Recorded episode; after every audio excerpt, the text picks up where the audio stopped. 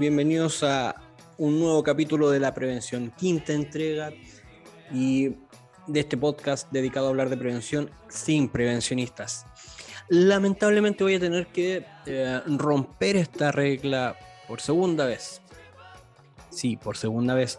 ¿Y esto por qué? Porque eh, voy a hablar yo. Esta vez eh, vamos a estar sin, sin, un invitado, pero sí creo conveniente de conversar respecto a algunos conceptos de seguridad basada en comportamiento.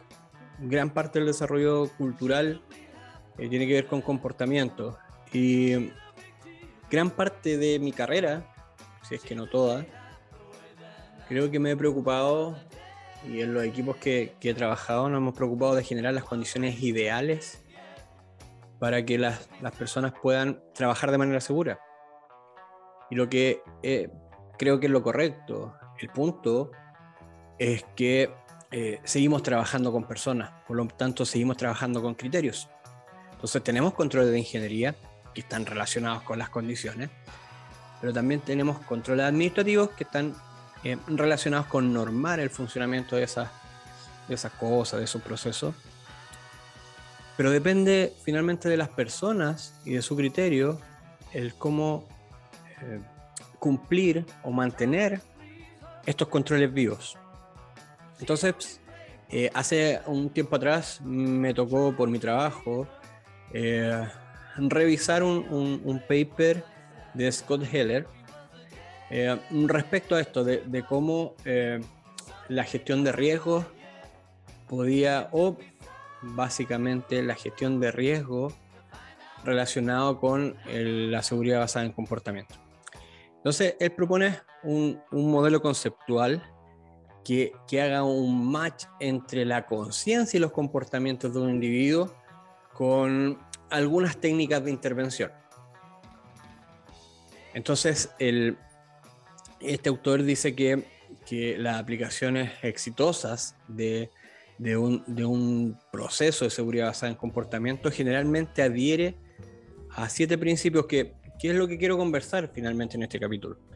Eh, no sé si, si todos lo han visto o si han tenido la oportunidad de indagar más, más en esto. Particularmente, eh, las mutuales tienen algunas, algunos programas de, de, seguridad basada en comportamientos. Hay algunas empresas que también los tienen eh, de manera propia. Lo pone un ejemplo. Eh, también está DECRA, que está relacionado con esto. Pero creo que mm, si, si nosotros no nos eh, no nos venden de alguna forma estos productos o estas formas o estas metodologías, no nos interiorizamos. Eh, como les digo, particularmente a mí me tocó revisar este, este paper y ahora quiero conversar un poco de, de esto, de, de estas siete o de estos siete principios claves. Eh, Scott Heller habla de que de siete principios, uno que está enfocado en la intervención de, en los comportamientos observables, el segundo principio que es eh, mirar los factores externos para entender y mejorar estos comportamientos. El tercero que es dirigir con activadores y motivar con consecuencias. El cuarto que hay que poner foco en consecuencias positivas para, para motivar perdón, los comportamientos. El quinto que es poder aplicar el método científico para mejorar estas intervenciones. El sexto que es utilizar la teoría para integrar la información, pero no limitar las posibilidades. Y un séptimo que es habla de diseñar intervenciones eh, con consideraciones de sentimientos internos y actitudes. Entonces, si empezamos a revisar eh, cada uno de estos principios, eh, nos vamos al uno, que dice el foco, la intervención de los comportamientos observables. Entonces, básicamente es poner foco en qué es lo que ellos hacen analizar por qué los hacen y aplicar alguna eh, intervención soportada en la investigación. Básicamente eso. Entonces, veo qué es lo que hacen y trato de entender o analizar por qué lo hacen y aplico alguna técnica de intervención. El segundo, que es poder mirar estos factores externos para entender y mejorar los comportamientos, habla de que tenemos que ver las condiciones ambientales que puedan influenciar también en estos comportamientos. Y aquí está asociado dos. Uno que tiene que ver con el adecuado sistema de gestión y otro también con cómo manejo comportamientos eh, que promueven el riesgo. Entonces, finalmente, los cambios de estos factores eh, hay que hacer, eh, hay que hacerlos cuando el cambio en los comportamientos sea necesario. Entonces hay que identificar también los factores externos. El tercer principio habla de dirigir con activadores y motivar con las consecuencias. Entonces habla de una ABC, que esta es una sigla en inglés. Entonces, pero habla de activadores, comportamientos y consecuencias. Entonces los activadores dice que eh, consecuencias van a recibir y estas consecuencias o, este activador tiene que ser tan fuerte como las consecuencias que lo soportan. ¿Ya? Entonces, todos estos activadores tienen que ser poderosos o más poderosos que las consecuencias que, que, que nos lleven, las consecuencias de un comportamiento inadecuado. El principio cuarto habla de que hay que poner foco en las consecuencias positivas para motivar los comportamientos.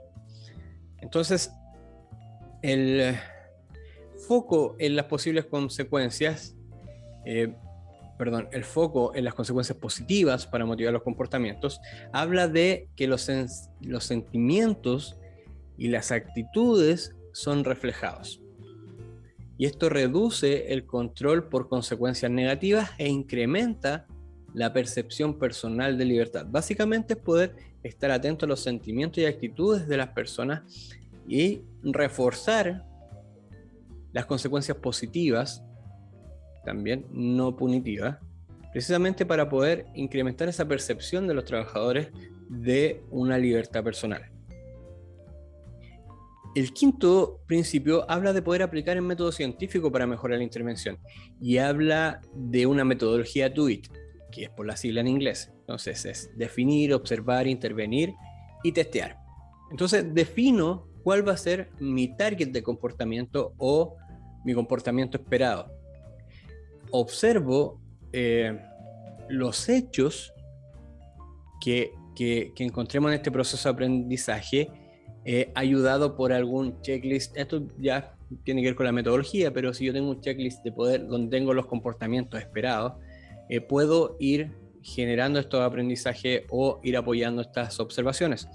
Luego en la intervención es cambiar las condiciones externas del sistema que hagan que los comportamientos sean seguros que, o que los comportamientos seguros sean más cercanos que los inseguros.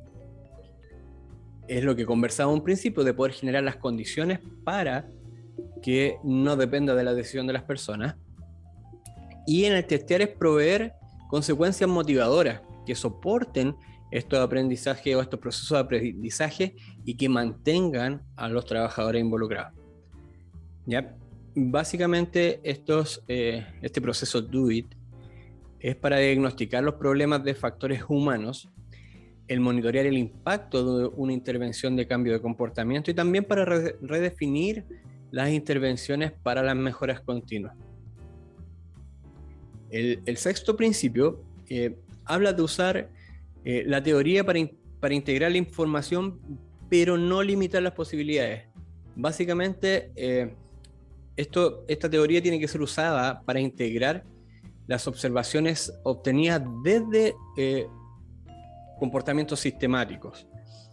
Cuando aplicamos el proceso Do It para abrir un montón de posibilidades de mejora en el desempeño en seguridad, eh, que pueda eh, motivar este, este, soporte. Y eh, los procesos de intervención o un proceso de intervención que es efectivo es uno que cuando uno setea, pero no necesariamente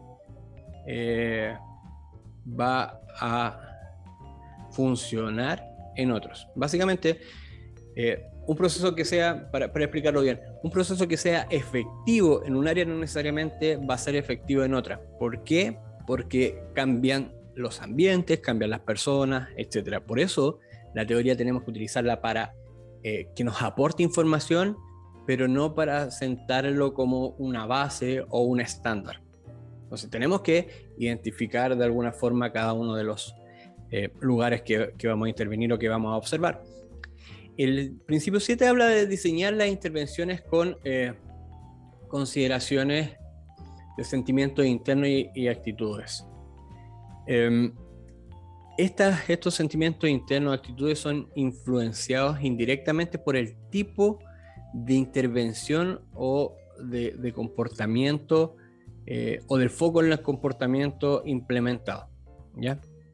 La razón por la que usamos más eh, consecuencias positivas que negativas para motivar los, los comportamientos es eh, porque hay una diferencia entre los estados de ánimo provocados por estos refuerzos positivos versus los procedimientos de castigo o de sanciones. Habitualmente nosotros, particularmente me pasa que, en mi vida creo que he solicitado una carta de amonestación. Una. Podría ser eventualmente dos, pero nunca he necesitado hacer más. No soy amigo de eso, pero sí conozco colegas y sí conozco empresas donde esto pasa habitualmente, pero no hay mejoras. Y, es, y efectivamente porque eh, no, es, no está el ánimo de poder mejorar. Entonces, el, mensaje aquí es poder reforzar estas consecuencias positivas versus estos procedimientos de castigo. El, a ver, el flujo para un cambio de comportamiento, hay que hacer un análisis muy cuidadoso del contexto en el cual eh, los comportamientos deseables y también los indeseables o los no deseados ocurren. También eh, eh, las intervenciones de cambio de comportamiento tienen que ser diseñadas y también implementadas y evaluadas con este proceso do it, ¿ya? De poder definir, observar, intervenir y también testear el, proceso. Eh, hay un flujo que tal vez va a ir dentro de la carátula de este capítulo, donde habla eh, de algunas eh, cosas. Por ejemplo, que cuando tenemos activadores, que son cuando tenemos intervenciones eh, con instrucciones, finalmente yo puedo decir si es que el comportamiento deseado se entiende o no. Si no se entiende, hay una, una incompetencia inconsciente que hay, un, comportamiento automático porque son hábitos de riesgo. Pero si yo lo entiendo y la siguiente pregunta automáticamente habla de, eh, de, que este comportamiento deseado es implementado, cuando la respuesta es no, estamos hablando de una incompetencia consciente. A veces es difícil poder explicarlo sin que lo vean, pero por eso digo que lo van a dejar en, lo voy a dejar en la carátula del, del capítulo. Por lo tanto, aquí hablamos de que las intervenciones tienen que ser motivacionales, donde tenemos activadores y consecuencias. Si el comportamiento deseado es realizado, tenemos que saber si es que esto, este comportamiento deseado es, es común. Entonces, si, si es así, estamos hablando de una competencia inconsciente, que tenemos comportamientos automáticos y que hay un hábito seguro. Eh, si es no, tenemos que saber si es que este comportamiento es autodirigido. Si es que esta respuesta es no, hablamos de una conciencia competente, donde otros dirigen.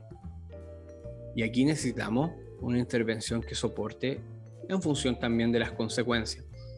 Y si la respuesta es sí respecto de si este comportamiento es, autodirigido, hablamos de una conciencia competente donde es autodirigida y aquí necesitamos generar activadores y consecuencias de autogestión. Y volvemos a ver si es que este comportamiento fluye o no y si es que es así, volvemos a que es un comportamiento automático y hablamos de hábitos seguros. Bueno, este tipo de, de, estudios o de papers, yo hay un montón yo me bajé, me basé, perdón, en uno que se llama eh, BBS, que es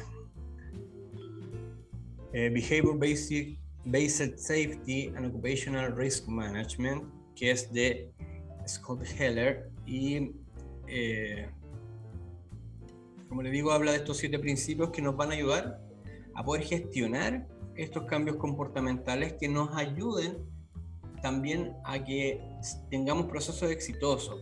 Hay un montón de empresas y un montón de procesos que están prácticamente automatizados, tienen un montón de interblogs, un montón de, de, equipos de control de energía, de alertas, de sistemas que evitan precisamente accidentes graves o fatales. También con procedimientos muy, muy, muy fuertes, sistemas de permiso de trabajo, etc. Pero finalmente eh, hay, hay, algunos casos donde siguen ocurriendo accidentes precisamente por el comportamiento de las personas. ¿Ya? Eh, para desarrollar cultura, el proceso no es sencillo ni es eh, fácil. Por lo tanto, hay, metodologías como las que indica Heller, Scott Heller, perdón, que, que nos puede servir a todos. Y bueno, estamos llegando al final. espero que les haya gustado, que les haya servido. Y, y claro que los eh, el objetivo de esto es poder eh, generar un, hay un bichito que, que, nos ayude a seguir investigando. Hay harto material que está en inglés y que, pero que es, muy, muy, muy eh, sencillo el poder traducir. Bueno, hay un montón de, traductores también que los pueden ayudar. pero hay, hay información. Entonces la invitación es a poder conectar con esto, a poder entender que la seguridad está relacionada con temas administrativos, con temas ingenieriles, pero también con las personas y donde tenemos que apuntar en, última instancia. Eh, y bueno, agradecer eh, el que nos escuchen, les pido que puedan eh, darle seguir, ya nos va, me va a ayudar muchísimo. Y nada, pedirles también que, que nos compartan y, que nos propongan temas. Hay un montón de cosas que, que, se pueden hacer y también sigan a más personas que están, que están moviendo estas cosas y que, tienen el afán de poder ayudar y de poder soportar a quienes nos dedicamos a esto. Ya. Eso es todo. Muchas gracias. Eh, esto fue la prevención.